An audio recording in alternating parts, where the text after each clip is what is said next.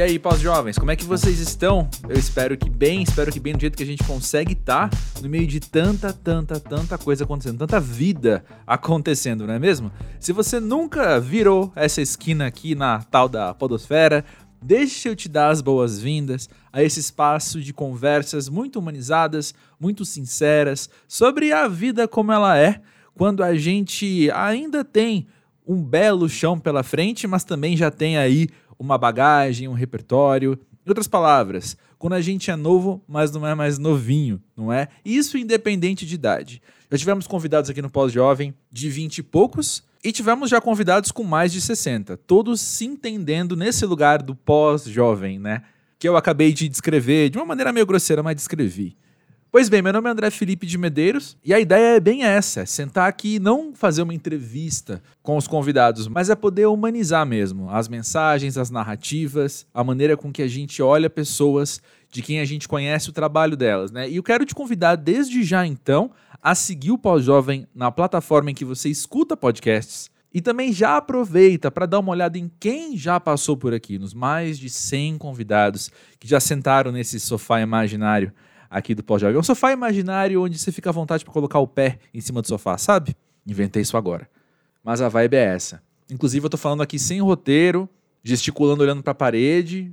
Tudo isso para comunicar. Aqui é vida real. Aqui é um cantinho de sinceridade mesmo. E o Pós-Jovem é um projeto independente, né? Não tem nenhuma empresa por trás, não tem nenhum financiamento que faz ele acontecer.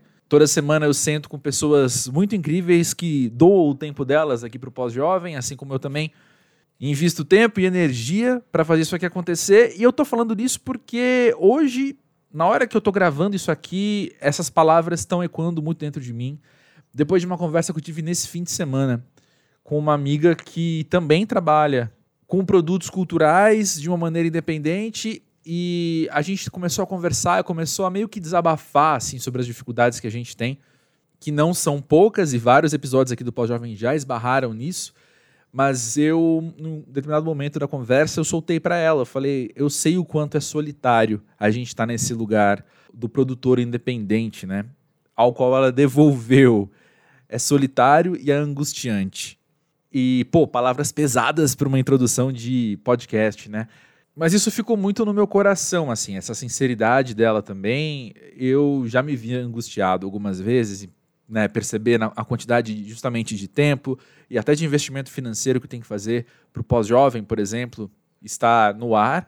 Mas é sempre muito gratificante, assim, ver o bem que tem feito para as pessoas, a partir de mim, é claro, mas também dos convidados e, é claro, dos ouvintes, né, com umas respostas muito afetuosas que chegam, eu fico muito feliz. E eu tô falando tudo isso para duas coisas, eu acho, assim. A primeira é, como eu comentei, assim, vários convidados aqui do Pós Jovem produzem nesse lugar do independente, né? Produzem seja peça de teatro, seja um disco, seja um podcast também, enfim, sem uma estrutura financeira por trás. E a minha vontade é falar para você, mano, dá um abraço nessas pessoas, sabe? Se você tem um amigo que é um produtor independente, seja lá do que for, saiba que a solidão acompanha e talvez até essa angústia, como minha amiga falou, assim. E no segundo momento, então, é se você quer apoiar o pós-jovem, indica para alguém, segue nas redes sociais, pós-jovem do Twitter e do Instagram e deixe uma avaliação. Se você ouve no Spotify ou no Apple Music, dá para você deixar uma avaliação para o podcast. Deixa lá uma avaliação sincera também para ele chegar em mais gente. É assim que se apoia um projeto independente, se apoia com esse envolvimento. Você pode conversar com a pessoa e perguntar o Pix dela, você pode, sabe, perguntar se dá para você ajudar de outra forma, mas deixa eu te falar, esse apoio de estar junto vale muitas barras de ouro, muitas vezes, sabe? Então, obrigado a vocês que estão juntos do Pós-Jovem. Espero que essa introdução não esteja tão cansativa quanto eu tô achando que ela tá, mas deixa eu falar então finalmente sobre Alexandre Nero, né? Que eu vou chutar assim que de todos esses mais de 100 convidados que já passaram por aqui, é a pessoa que o meu ciclo social mais é fã, entendeu? Assim que eu comentei, que eu fofoquei que Alexandre Nero estaria no pós-jovem, rolou um rebuliço, assim, sabe? As pessoas falam, caramba, eu sou muito fã dele, ele é o máximo. E eu só concordo, sim, cara, ele é o máximo. E que legal que foi poder sentar e conversar com ele, sem roteiro, sem filtro, sem muita edição no fim das contas também. Tiro só umas tossezinha nossa no meio do caminho, uns engasgão assim mas aqui é o Alexandre Nero em sua versão bate-papo, não em sua versão entrevista. E por falar nisso, você vai notar que em determinado momento da conversa ele cita ah, aquele outro podcast que a gente fez. Esse outro podcast que a gente fez é um episódio do podcast do Música para Ver, que é outro projeto independente que eu trabalho. Mas esse episódio ainda não foi lançado. Então, assim, a gente gravou esse aqui depois, mas aqui ainda não foi lançado. Tenha paciência e acompanhe a Música para Ver nas redes para ficar de olho quando sair essa entrevista com o Alexandre Nero, né? Pois bem, o Alexandre tem 52 anos, ele nasceu em Curitiba, foi criado em São Paulo e ele é músico e ator. Eu vou dizer isso nessa ordem, cronologicamente, né? Mas na real ele é um músico hífen ator, um ator hífen músico, enfim, ele é um baita de um artista com um baita reconhecimento em tudo que ele faz. Porque ele esbanja talento e sensibilidade, que eu já vou dizer aqui que é uma palavra-chave para esse episódio. Sobre o trabalho dele em atuação. Ele já fez muito teatro, mas talvez você conheça ele pelas novelas, né? Ele fez a novela Império, A Regra do Jogo, pela qual ele foi indicado ao Emmy Internacional como melhor ator. Já foi indicado, já ganhou um monte de prêmio por aí. Mas ele trabalhou também em Salve Jorge, A Favorita, enfim. Várias novelas aí. Nos Tempos do Imperador também, que é mais recente, né? E estará em breve em Travessia. Agora, com música, ele já esteve à frente da banda Maquinaíma, esse sou eu lendo, agora essa parte de roteiro, porque senão me perco, né? E ele acabou de lançar o álbum Quarto, Suítes, alguns cômodos e outros nem tanto, que é um disco assim que eu vou falar agora eu, André Felipe, pessoalmente assim, eu ouvi e fui transportado para um lugar de sensibilidade, para um lugar estético de contemplação ah, que era o que eu precisava, assim, sabe? Primeiro que ele evoca nomes que me comunicam muito, tipo Milton Nascimento, que inclusive está no disco, assim como Elza Soares. Para e pensa o peso que isso tem, né? Mas enfim, e ele tá cantando de coisas que eu me identifico num lugar estético que me agrada muito. Então fica aí a dica, se você ainda não ouviu Quartos, Suítes, alguns cômodos e outros nem tanto, por favor, ouça e fique atento para ouvir o que ele vai falar sobre isso no podcast do Música para Ver também. Aqui no Pós-Jovem, o papo foi para vários outros lugares e eu não vou me estender mais. Só lembra de seguir o Pós-Jovem nas plataformas de streaming, nas redes sociais, arroba Pós-Jovem, Twitter e Instagram. E eu sei que eu já falei demais, vou me calar aqui, mas já já eu volto.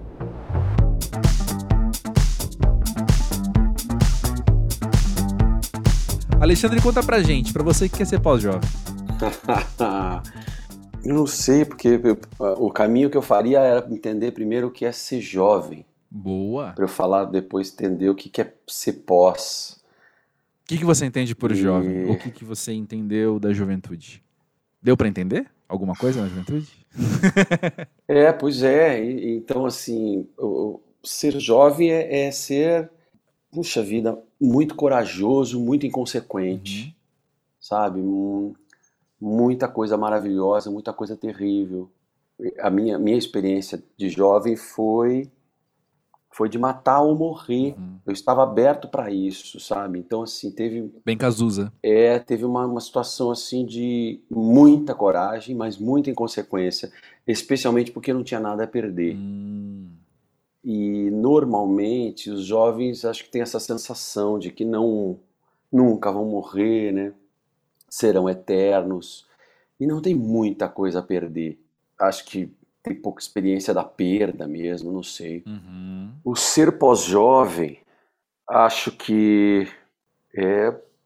Eu acho que são pessoas mais medrosas, mais com certas consequências, sabendo mais das consequências, justamente por isso. Uhum.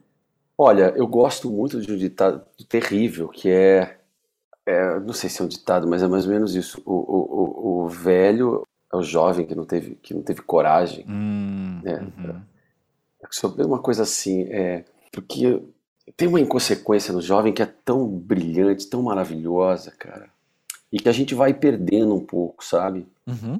Mas ao mesmo tempo também você.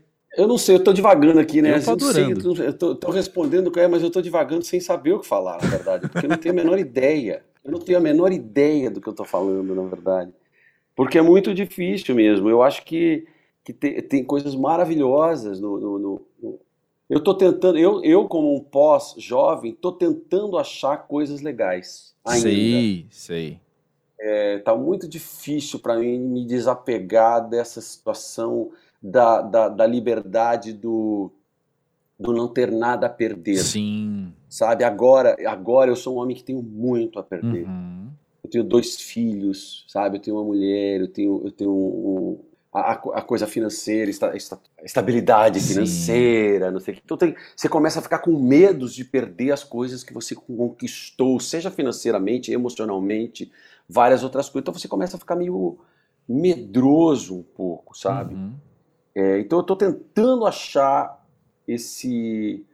Eu estou tentando achar essa coragem desse pós-jovem, desse cara que acho que, que perdeu muito, perdeu muito. Eu estou falando de mim especificamente, Entendo. dos outros. Tem a ver assim. com coisas que eu já ouvi de outros pós-jovens que passaram por aqui, inclusive pós-jovens que são pais, por exemplo, como você falou, que tem a estabilidade financeira que você comentou. Eu entendo isso. E me vem duas divagações próprias também na minha cabeça quando eu ouço você falar isso, né? Uma primeira vem justamente desses elementos que você falou, né? Dos filhos, da esposa, da sua carreira. E eu fico pensando que o medo também tem a ver com quanto essas coisas você não perde elas apenas enquanto coisas. Eu falei de um jeito bem confuso, né? Você não perde elas apenas, elas apenas enquanto elementos que existem, mas enquanto o quanto elas fazem parte de quem você é hoje.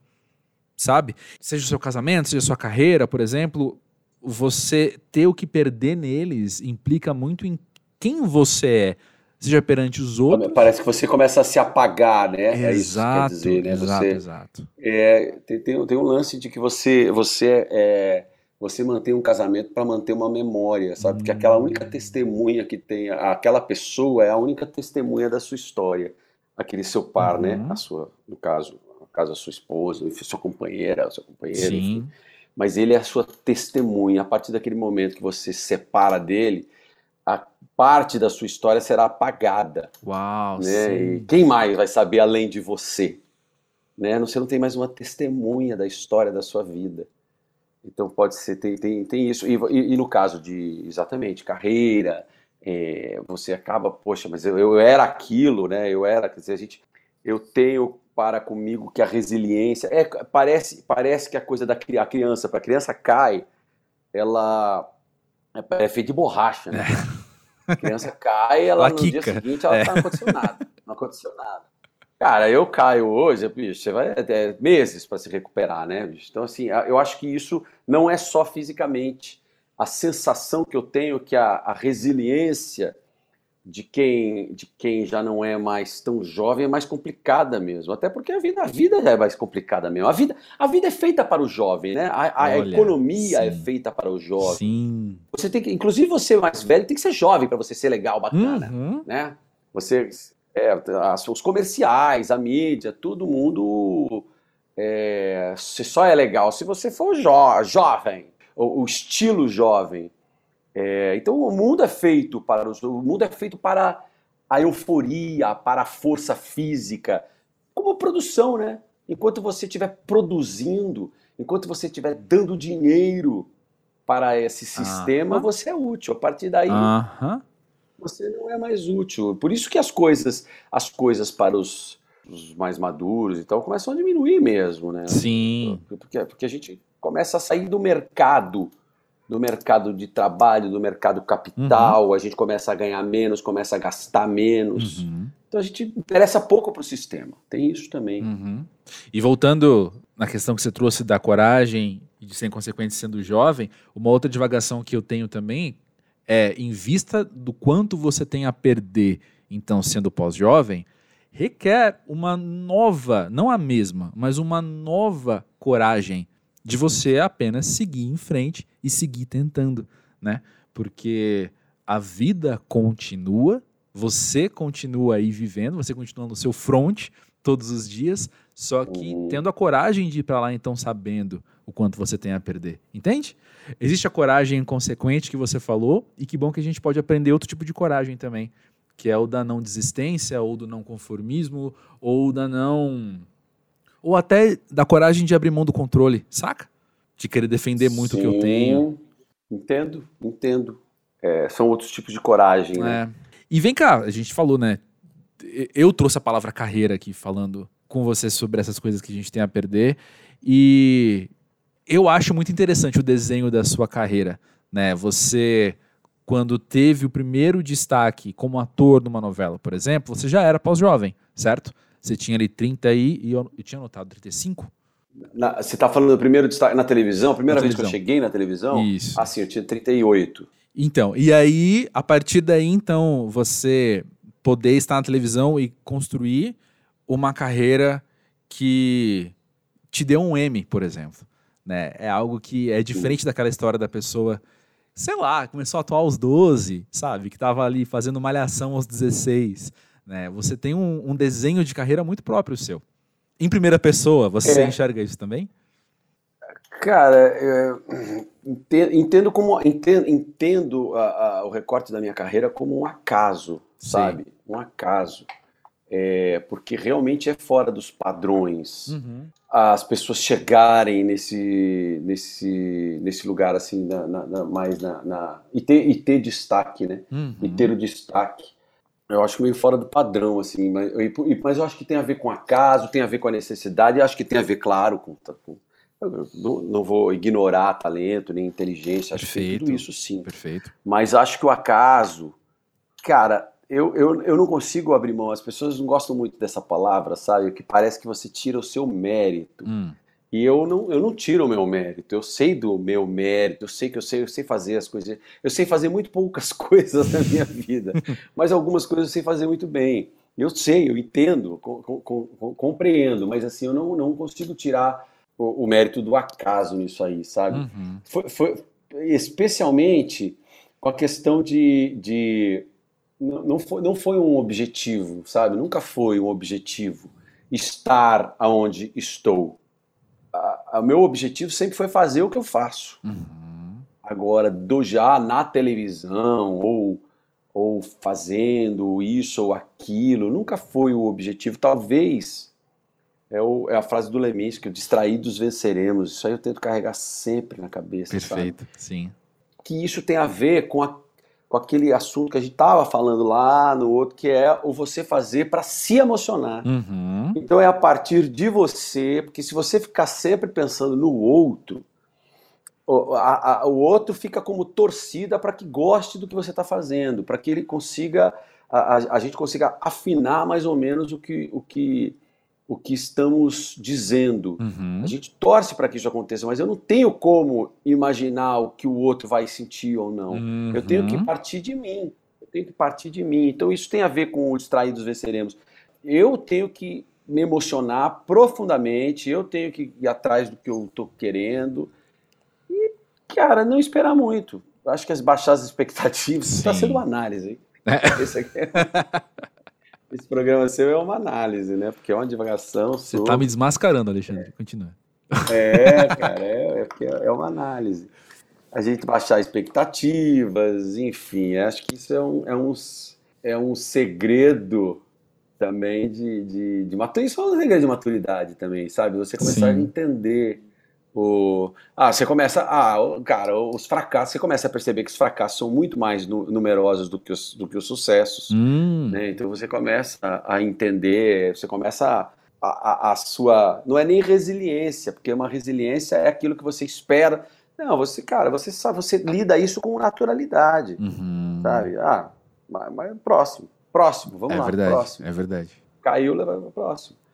Porque você, você começa a. Você olha, olha para trás e você vê, cara, tô, é, é, é, é, muito natural, cara. Os fracassos são muito mais numerosos do que, do que os sucessos. Os sucessos são esporádicos. Uhum. E claro, aí tem pessoas que conseguem aproveitar eles melhor do que os outros e tal, conseguem ganhar um dinheiro, conseguem, conseguem fazer uma repercussão, fazer um negócio, mas fora isso, realmente a maioria, a, a, a nossa vida está em cima de, de fracasso. Mas fracasso, quando eu digo fracasso também, né, eu estou falando de maneira maneira geral, estou falando de, de, de no, no, caso de batalha de coisas, de batalha de, de projetos e tal, porque se a gente ficar entrar no assunto de que é, o que é sucesso uhum. e o que é uhum. fracasso, aí a gente vai entrar num lugar muito mais profundo, que aí tem a ver com, pô, você está com saúde, sucesso. Uhum. E a família está com saúde, sucesso, né? Se entrar só nesse lugar, aí, pô, então tá tudo bem, tá tudo sucesso, tudo feliz. Mas não é nesse sentido que eu estou falando. Estou falando num, Sim. no sentido de projetos, de você correr atrás, de você batalhar suas coisas, sei que tal. Sim, sim. E bom, sobre você não ter controle sobre como as pessoas vão sentir, você não ter controle sobre como as pessoas vão entender alguma coisa, você não ter controle sobre como as pessoas vão reagir, eu penso que tem novos contornos dentro de casamento e dentro de paternidade, né? É, e, e isso é quase nascer de novo, cara. É uma coisa Sério? louca. Como assim? Ah, cara, é você revisita tudo, né, cara? É, a coisa de filho eu, eu tomei uma paulada na cabeça, tô tomando. Sei. é... Você também foi pai pós-jovem, né? Muita Pós, gente exato. é pai super cedo. É. Eu serei pai é. pós-jovem também quando for, porque eu só sou pós-jovem e não tenho filhos. Mas tem, tem é. tem filho muito cedo. E você teve filhos com quantos anos? Mais de 40? É, com mais 40. Deixa eu ver. 40, 45, uhum. 46, por aí. E aí? Nasceu de novo? É, é, é exata, é outra pessoa. E essa adapta uma outra pessoa sabendo que você era outra, né? Isso que é maluco, né? Uau, sim. Você, é, você sabe, pô, e aí você tem que abrir mão de várias coisas, né? É, e, é, e isso é um parafuso. Eu, eu, eu entrei no. Eu tive um. Tive e tenho, eventualmente, esses. Como é que eles chamam? É, depressão pós-parto, né? Sei. Você, você começa a, a, a, a ver que a sua vida não é mais a mesma. E você hum. ser responsável por uma outra pessoa.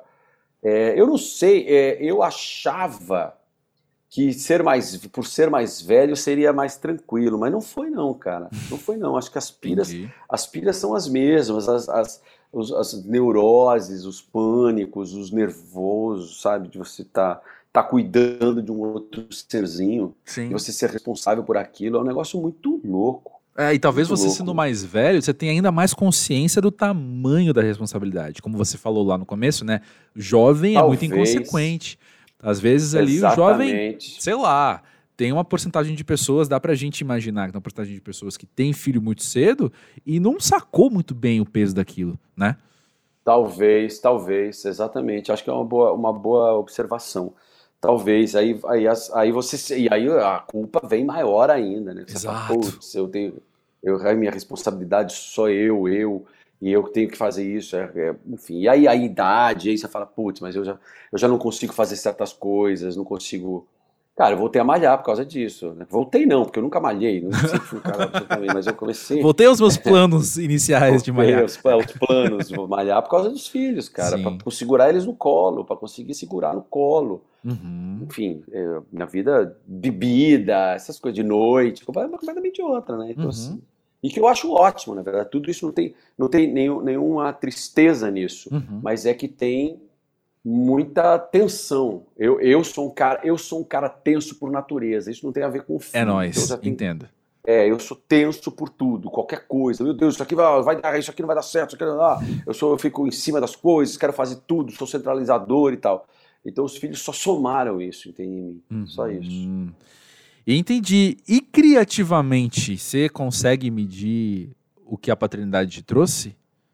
Então, eu acho que é, eu acho que a minha resposta estaria nesse disco aí, sabe, que eu uhum. lancei, que é um negócio mais profundo, o negócio fica mais profundo, você a coisa fica menos sei lá, para mim ficou, né? Uhum. Tô falando para mim, ficou eu falei, eu não vou gastar um tempo para fazer umas musiquinhas. Sei. Eu não, não quero gravar um disco de musiquinha. Sim.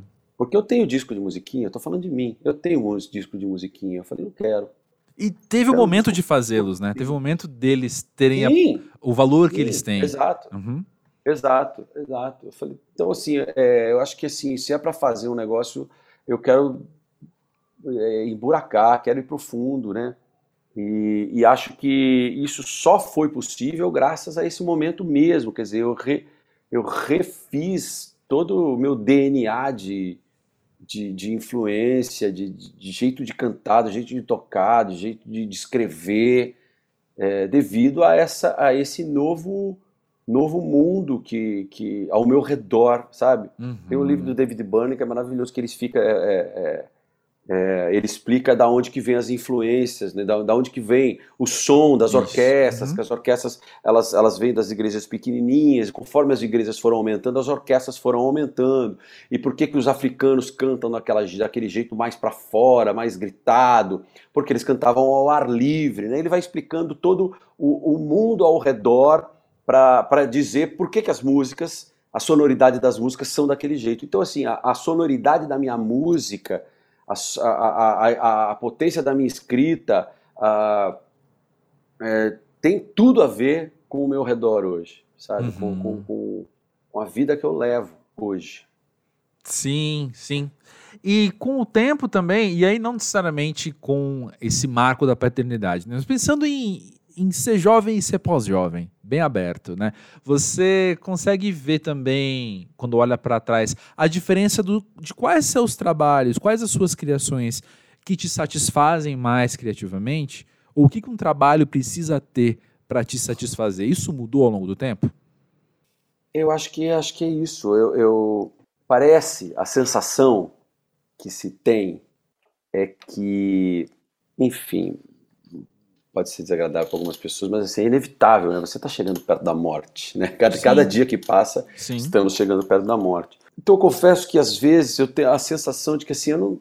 Cara, eu não quero mais fazer bambambanzinho, sabe? Eu, não, uhum. eu quero, não é que eu não quero, eu me divirto. Tem coisas que eu me divirto e tem coisas que é por causa de grana também. A gente tem que pensar, existe claro. um contexto de coisas. Isso. Estou falando de maneira artística, assim, ó. Isso. Cara, o trabalho, o trabalho vai me agradar artisticamente eu não quero mais fazer gracinhas, gracinha, porque tem diferença, né? Eu gosto muito de diferenciar a gracinha da graça. Hum. A graça é importante, a graça é necessária. O humor, a graciosidade das coisas é diferente de gracinha, sabe? É tipo piada e piadinha. Não, piadinha não, vem com piada, não vem com piadinha. Perfeito. Sabe? Sim. Então, eu acho, é, eu acho que é, acho que é um pouco isso. Tem que, tem, tem que ter uma tem que ter um, um, uma certa pretensão, uma pretensão mesmo, no melhor sentido. A gente, pô, vamos fazer uma obra aqui, cara, uhum. vamos fazer um negócio. Uhum. Não vamos fazer só o. Só um bambanzinho, sabe? Só um. Ah, só um bailão. Putz, é muita energia, sabe? Eu fiz, porque eu fiz muito, talvez. Talvez porque eu fiz muito na minha vida, fiz muito. Então acho que tem essa, essa, eu tenho, eu tenho essa necessidade agora de, de, de emburacar em algumas coisas. Já deu, né? Esse, o, Já deu aquele momento. É, exato. O, o disco foi esse, esse lugar. Porque assim, a, vi, a vida da gente faz com que a gente. Cara, a vida da gente, a gente tem que se virar. A gente, pô, eu, a gente faz muitas coisas, não só pela grana, como pela diversão. O, o, o, mercado, aonde a gente realmente, aonde realmente está pinta o dinheiro, é tudo em cima de, de humor, graça, leveza, né? Ninguém uhum. quer uma profundidade das coisas. Mas eventualmente, quando você se mete a fazer, eu acho legal. Eu, é uma coisa que me toca é a gente ir mais profundamente. Eu acho que foi uma intenção minha mesmo de buscar esse, esse buracar mesmo. Faz muito sentido. Eu posso admitir aqui, assumir o lugar que você falou da análise e posso sair falando sobre você também? Pode, você, pô, incrível. Isso aqui é um, é um, é um, é um papo muito bacana. Agora, deixa eu entender uma coisa: o negócio da, da pós-modernidade, isso, isso, não tem a ver com a idade, né? Não, porque numericamente gente, não. É porque, é, porque isso tem uma coisa também. Tem gente que. Eu, eu, eu vou confessar para você, cara, que eu não. Eu comecei a me. Cara, tô com 52. Uhum eu acho que eu, eu, não sou um cara maduro, cara. Eu não consigo ser, queria ser mais maduro, Entendo. sabe? Emocionalmente. Uhum. Emocionalmente. Aí, por diversos motivos, eu posso colocar, sei lá quais são. É, estava discutindo, inclusive, sobre a, a, a, a inteligência emocional, sobre eu, eu, ser, eu, eu, eu ser um analfabeto emocional.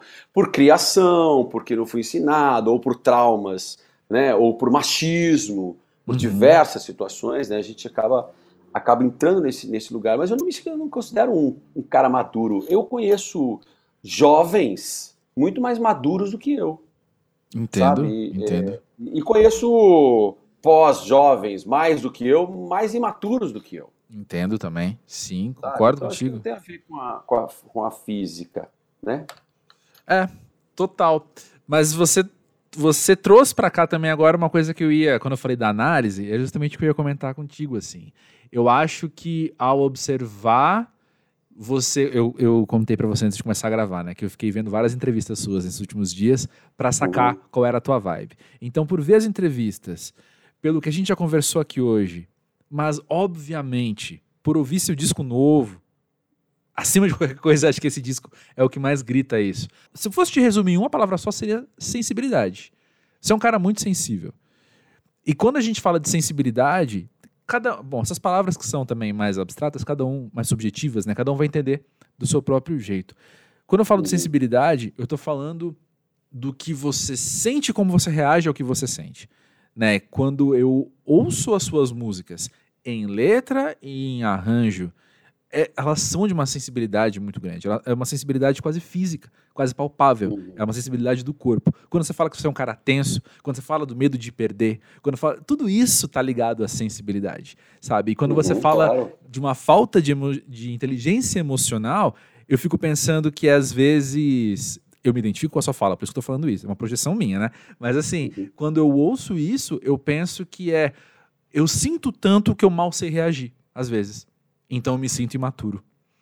É, é uma boa observação. Acho que pode ser assim. E, e, e não saber reagir é, uma, é uma, um sintoma uhum. da, da falta de inteligência emocional. Exatamente. Né? É, essa coisa da sensibilidade, é, ela, eu acho que, como tudo na vida, é, é tem, tem prós e os contras, né? É isso. Então, assim, com uma certeza, pessoa que ama demais. Com certeza. Uhum. Uma pessoa que ama demais é perigosa. Uhum. Ela pode ser perigosa. Né? é, as mortes violentas, né, de, de, de, enfim, casais e tal, isso é a falta de inteligência emocional. Sim, então, assim, sim, sim, sim. a sensibilidade, é, ela é, é, enfim, tem pessoas que sentem mais, sentem menos, mas a gente tem que, a gente tem que, a, a gente tem que aprender a controlar. Controlar não é, não é, é diferente, é diferente de como é que é? Engole o choro, né? Não, Exato, não, é isso. Exatamente. Não é isso. Não é engole o choro, é controlar, é saber, saber o que está acontecendo. Isso. Agora eu estou me emocionando, eu vou chorar. Não, a pessoa isso. descontrolada, né? Porque ela pode, pode partir por uma violência, ela pode não para de chorar, dizer, não sabe a diferença de uma tristeza de uma depressão. Porque a tristeza não uhum. pode, ser, não pode ser um grande problema na nossa vida. A tristeza faz parte da vida. Faz. Ela é um sentimento 100%. primário. 100%. Então, assim como pessoas... raiva, assim como tesão, assim como. Exato. É coisa de gente. E a gente vive.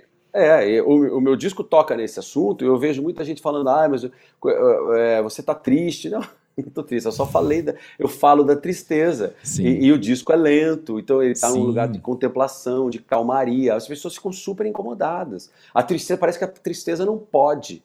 Tristeza pode. A tristeza é fundamental para a gente, inclusive, é, é, amadurecer, é, entender o que está acontecendo. Quer dizer, você morre, a sua mãe morre, você não pode ficar triste? Exatamente. Que mundo terrível é esse, cara? Exatamente. Ter... O, problema, o problema é morar na tristeza, né? Você, aí, aí você tem que saber a diferença. Qual é a diferença da tristeza e da depressão? A depressão uhum. é um mal. Isso uhum. é um mal, né? Que tem que ser tratado. A tristeza não. A tristeza é um negócio que vai passar. Calma, relaxa. Calma, que vai passar. Né? Perfeito. Isso, isso é maturidade. Isso é maturidade emocional. E essa eu não tenho. Por isso que eu fiz o disco.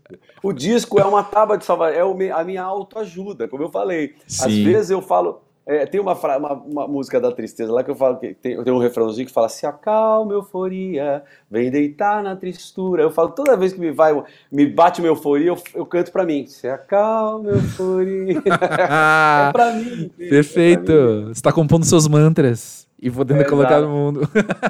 De é tão bonito ainda. Mas pois é, né? Eu, eu penso que o próprio também. Eu sei que eu tô sendo muito, não sei, otimista talvez hoje aqui, mas é que é quem eu sou. E eu fico pensando, né, que você olhar para si mesmo e falar: existe uma lacuna aqui. Eu nem sempre sei reagir, eu nem sempre sei responder, eu nem sempre sei lidar com o que eu tô sentindo. Isso já faz uma baita diferença de quem tá deixando a tristeza tomar conta, a raiva tomar conta, o amor que você falou, sabe? Esse, é, eu pensei nesses crimes passionais, né, que você comentou, assim, é justamente Sim. isso. Eu não sei reagir, eu não sei responder ao tanto que eu sinto. Quando Sim. você para e você reconhece a lacuna, você pode então buscar ferramentas, seja uma música que você compõe, Exato. seja a conversa que você tem com alguém, seja o saber que aquilo passa. Né? Eu fico muito impressionado, assim, eu fiquei muito tempo sem fazer terapia, né? E nesse meio tempo, reconhecendo, assim, nas falas dos meus amigos, nas falas de pessoas que eu converso, que estavam em terapia, o quanto grande parte do que a gente precisa é apenas o entender que as coisas passam. A gente precisa se ensinar, talvez, sabe? Ter ajuda que alguém nos ensine a se ensinar, a falar, não, tudo bem, hoje eu tô assim, não quer dizer que agora eu vou estar assim para sempre. Deixa eu dormir e acordar diferente amanhã, sabe? Exatamente. É, e é muito difícil, eu me dei conta disso, é engraçado, eu, aí o meu professor é o meu filho, né? Porque não que ele seja maduro é, emocionalmente, claro, ele precisa um da minha ajuda. É, ele precisa da minha ajuda, mas foi ali, foi através dele que eu enxerguei que a dificuldade dele de entender as emoções eram as mesmas minhas. Sensacional. É, eu, eu, eu olhava para ele, eu perguntava para ele, aí, o que, que você está sentindo? Ele falava, não sei, chorando, dizendo, não sei. Eu falava, caramba, bicho, eu também não sei. Eu também sou um cara que não sei diferenciar muito bem o que, que é a raiva, o que, que é o ódio, o medo, uhum. sabe? A, a, a, essa ansiedade, o que, que é isso? Essa alegria, isso é alegria mesmo? Isso é só euforia, uhum. sabe? A gente tem que tem que entender, tem que, a gente tem que se autoanalisar, quer dizer, a análise é muito importante, né? Mas se autoanalisar é a, a melhor maneira de cura. Agora é muito difícil, claro, é muito difícil, é um processo de uma vida, é isso mesmo. Total, né? total, exatamente. Eu fico, eu tava pensando aqui, quando você falava isso, né, de, eu também sempre tive essa dificuldade, uma, palavra que começou a me acompanhar na vida pós-jovem, que é relativamente recente para mim, se você pensar do quanto vivi sem ela, é raiva. Eu achava que quando eu tava bravo, na verdade eu tava triste.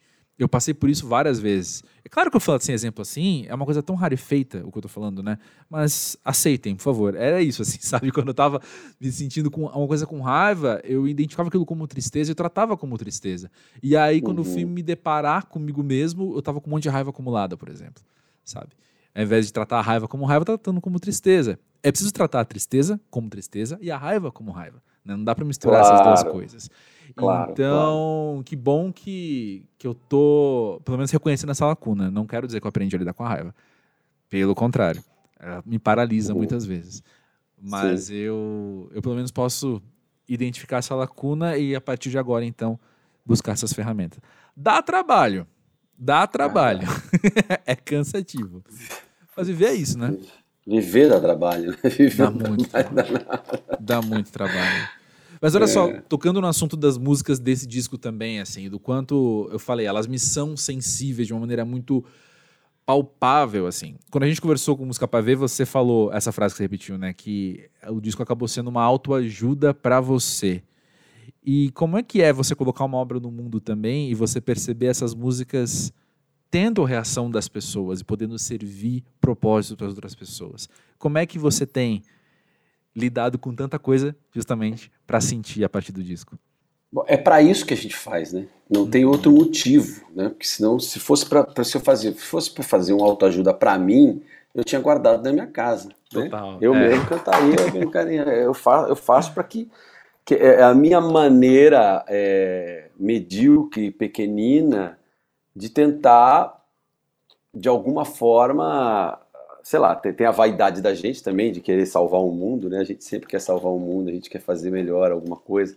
Mas como eu disse para você, eu, eu, eu, não sei fazer muitas coisas. São poucas coisas que eu sei fazer, algumas coisas eu, eu sei fazer direitinho. E é isso, é, eu, eu sei compor, eu sei cantar, eu sei que resolvimos gravar um disco para que tocasse as pessoas. Uhum. É, esse seria o máximo da, da, da, da, da vida de um artista, é a gente conseguir falar para que as pessoas, poxa, essa música me ajuda, essa música também me toca. Sim. É para isso que eu fiz. Então, que as pessoas comecem a, a, a decifrá-las dessa forma, né? Essas pessoas, é, é só para isso que a gente faz. Como, como, que isso, como que isso pega em mim? é, a gente começa a escutar com o ouvido das outras pessoas. É muito interessante, porque assim, é... esse disco, cara, eu já ouvi oito mil vezes esse disco. Né? Ele não tem mais novidade sonora para mim. Agora, todas as novidades são, são novidades emocionais. Uhum. E cada vez que eu escuto, eu estou escutando com o ouvido de uma outra pessoa. Provavelmente uhum. porque aquela pessoa falou tal coisa ah, aquela música, Perfeito. não sei o que, cara, aconteceu isso comigo, não sei o que. Cara, eu vou lá, escuto, tentando achar aquilo que aquela pessoa achou, uhum. sabe? É a melhor maneira que, que eu consigo renovar a minha escuta, a minha audição para esse disco que já escutei mil vezes. Perfeito. E acho que é isso mesmo. Isso, é. A gente tem, a gente vai, vai, vai. Eu, eu, eu, eu, eu, eu não canso de assistir filmes mil vezes. Por que, que eu me cansaria de escutar as músicas mil vezes. Né? Não, com certeza, pô. Quem ouve um disco uma vez só e fala que lindo e depois guarda na gaveta? Ah, é? Imagina. Exato. o é disco é para fazer companhia, né? Ele tá aqui pro meu é. dia a dia, né? Com certeza. É e olha só, você que é um cara então que interpreta vários personagens nas obras que os outros escreveram, né? Na hora de escrever essas músicas, você tá criando personagens para ser os eus líricos delas? Ou você está se colocando como personagem, de certa forma? Olha, esse, esse, esse pensamento de que os personagens do ator vêm de fora, isso é um grande equívoco. Hum. Isso não existe. Todos os personagens sou eu, de alguma forma. Inclusive, a, a, parte mais difícil de se fazer um personagem é justamente essa. É, em vez de você colocar coisas, é você tirar as ah. coisas. Essa é a parte mais difícil de você conseguir. E eu não estou falando em coisas externas, né? Uma roupa, uma maquiagem. Eu estou falando no. Isso é o mais no... fácil. É, exato. Mas eu digo, eu digo, eu digo, eu estou falando no, no, no, no, no broto, sabe? Na, na, na, quando está germinando a coisa ali. É você conseguir descascar o seu, você, a ponto de ficar completamente exposto Uhum. Uh, então, assim, é, eu, eu vou te falar que os personagens que a gente faz são mais verdadeiros do que eu aqui falando com você. É, porque aqui eu tô coberto de, de redomas sociais, sabe? Just, eu tô aqui né? falando, querendo agradar, eu tô querendo falar uma palavra legal, uma frase boa, eu tô querendo ser inteligente, eu tô querendo ser enfim, eu estou fazendo um personagem aqui também, que não sou eu, sabe? Que não uhum. sou eu. O personagem eu, eu, é na hora que a gente está ali, é, é, a, é, a, hora que você está interpretando realmente um outro ser, que ali você pode ser qualquer coisa, que está em você. Então, é, só para dizer que assim os personagens todos no seu íntimo sou eu. Amei, amei e, isso. E aí, inevitavelmente, os personagens que faço na música sempre serão eu. Não tem como não ser. Mesmo que, sabe, a, o Chico, quando canta Joga Pedra na Geni, a Geni é o Chico Buarque. Uhum. A Geni não é um personagem, entende? Nunca foi. A Geni é o Chico Buarque.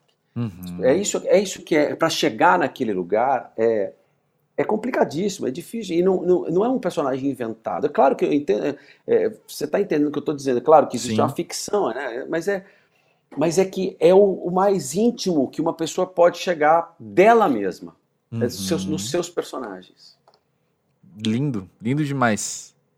Trazendo para o contexto pós-jovem esse tipo de, de ideia enquanto atuação, esse processo para você criar os personagens, então?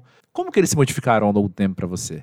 Eu não imagino que eles tenham ficado mais fáceis de fazer. Você mesmo comentou agora que isso segue sendo difícil, né? Mas você percebe maneiras diferentes disso conseguir acontecer? É... Não, mais, mais, fáceis nunca são, né? Pois é. é eles são. É, porque, porque a gente Talvez vai. mais fundo, né? rápidas, né?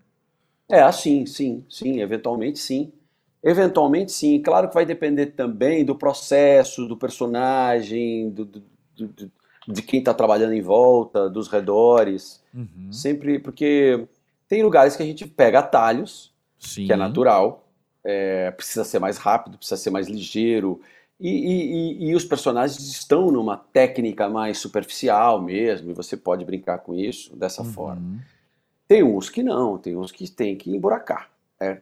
E aí a gente realmente sempre é mais difícil, sempre é mais complicado você fazer o que você não conhece, né? Você investigar os, os, os outros Alexandres que não, que não estão aparentes, que não uhum. estão na manga, né? Porque a gente, eu tenho vários aqui, né? Vários Alexandres. Sim. É, é, é, todo mundo tem, você tem os seus personagens, né? Sim. E a gente, a gente tem mas quando você tenta encontrar um que não está na sua manga, é sempre mais complexo, mais demorado, mais difícil. Nossa, e dolorido é. mesmo, dolorido. É, com certeza. E o quanto a música tem influenciado de alguma maneira a sua atuação e vice-versa? Cara, eu não consigo visualizar as duas coisas separadas, sabe? É, é o Alexandre que é o conjunto é, de Alexandres que a gente estava falando agora. É, exato. Então, assim, é meio confuso quando a pessoa, a pessoa pergunta. É porque, assim, o, o próprio pai, eu dou o exemplo do pai. Quer dizer, uhum. eu, sou, eu sou pai ou eu sou músico? Cara, eu sou pai e músico, né? Claro, você não uhum. separa as duas coisas. Eu sou, quando eu estou tocando, você é pai ou é ator? Cara, eu sou as duas coisas, né? Então, uhum. Então, assim, você é, você não deixa de ser pai de uma hora para outra, você não vira pai. Né? Então, uhum. é, é um processo de coisas. O ator e o músico é a mesma coisa. Eu comecei minha carreira com música, gravei vários discos, vários shows, viajei o mundo inteiro fazendo shows e, e fui fazendo paralelamente o negócio do ator, do teatro não conhecido, a, a, a, com a chegada, a minha, com a minha entrada na Rede Globo, claro que foi uma escolha minha, e, meus padrões mudaram, né? Eu fui, fui por esse caminho, achei que era a melhor coisa nesse, naquele momento. Uhum. E, e, e, o músico ficou um pouco de lado profissionalmente, porque o músico, claro, você tem uma dedicação como qualquer outra coisa, você precisa estudar, você precisa sentar e tal. Total. Mas o músico em si, o criador, o compositor, eu não, não deixei de ser, né? A gente não deixa de ser. Então eu posso parar, eu posso gravar um outro disco daqui a 40 anos. Ele, tá, ele vai estar tá em mim. É, eu, eu penso música. Eu, uhum. quando estou atuando, eu penso música. Toda fala tem uma música. Né? Existem aulas de musicalização de texto que é justamente isso, para os atores entenderem que toda fala tem um ritmo, tem uma melodia, sabe? Então é, é, é, é importante entender musicalmente um texto. Assim como todo músico é um ator, quer dizer, ator no sentido mais amplo que a gente pode ter. Eu estou, você está atuando aí, eu estou uhum. atuando aqui.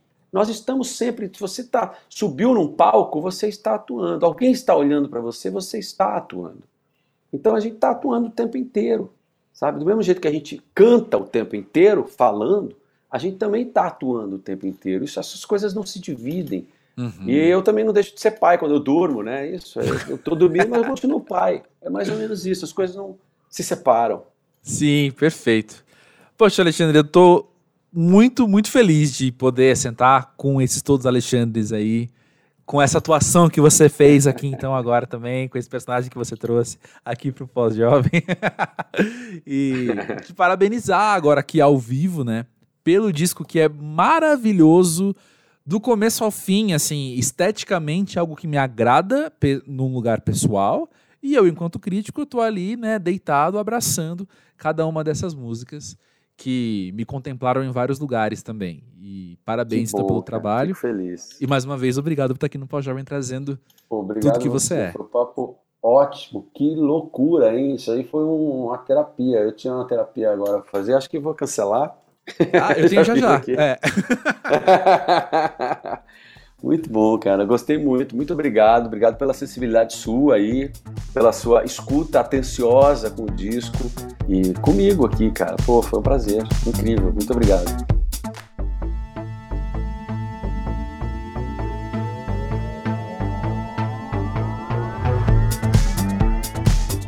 Uau, que baita prazer, né? Poder sentar e conversar com o Alexandre. De fato, ele é o máximo, como todo mundo diz que ele é. Você acabou de notar isso também muito bem, tenho certeza. E foi muito especial também, assim, que, como costuma acontecer aqui no Pós-Jovem, confesso, né? Fofocas de bastidores. Mas sempre que acaba uma gravação, a gente passa um tempinho ainda conversando, assim, né? e a gente acabou trocando umas figurinhas muito sobre sensibilidade, que acabou sendo, de alguma forma, o, o tema central, sei lá, desse episódio, né? A moral da história desse episódio. E eu fiquei tentado a trazer para vocês agora aqui um quase uma reportagenzinha sobre sensibilidade, sobre alta sensibilidade, que é um tema que eu pesquiso muito no nível pessoal, assim, é algo que eu acabo lendo bastante já há alguns anos. E eu decidi que não. Eu decidi que o pós-jovem não está aqui para ser roteirizado, o pós-jovem não está aqui para ser esse, esse tipo de jornalismo, não é mesmo? Mas então eu quero só concluir esse episódio, assim, falando justamente sobre as dores e as delícias de ser uma pessoa muito sensível, né? Uma pessoa altamente sensível, que é o termo, enfim, da psicologia. É muito louco pensar, no caso do, do Nero, assim, que a sensibilidade, a alta sensibilidade dele pode dar a ele essa sensação de imaturidade, pode dar a ele uma sensação de descontrole e, sei lá, a gente pode usar vários termos aqui, causar vários, várias hipóteses, vários cenários hipotéticos, né? Sobre alta sensibilidade e seus, seus como é que fala? E suas consequências, sabe?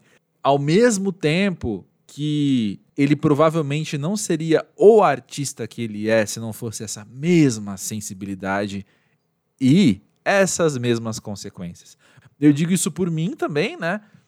A minha alta sensibilidade foi um problema desde a infância, assim, né? Desde muito pequeno, de estar tá sentindo muitas coisas e não conseguir reagir e nunca reagir da maneira entre aspas certa por causa disso.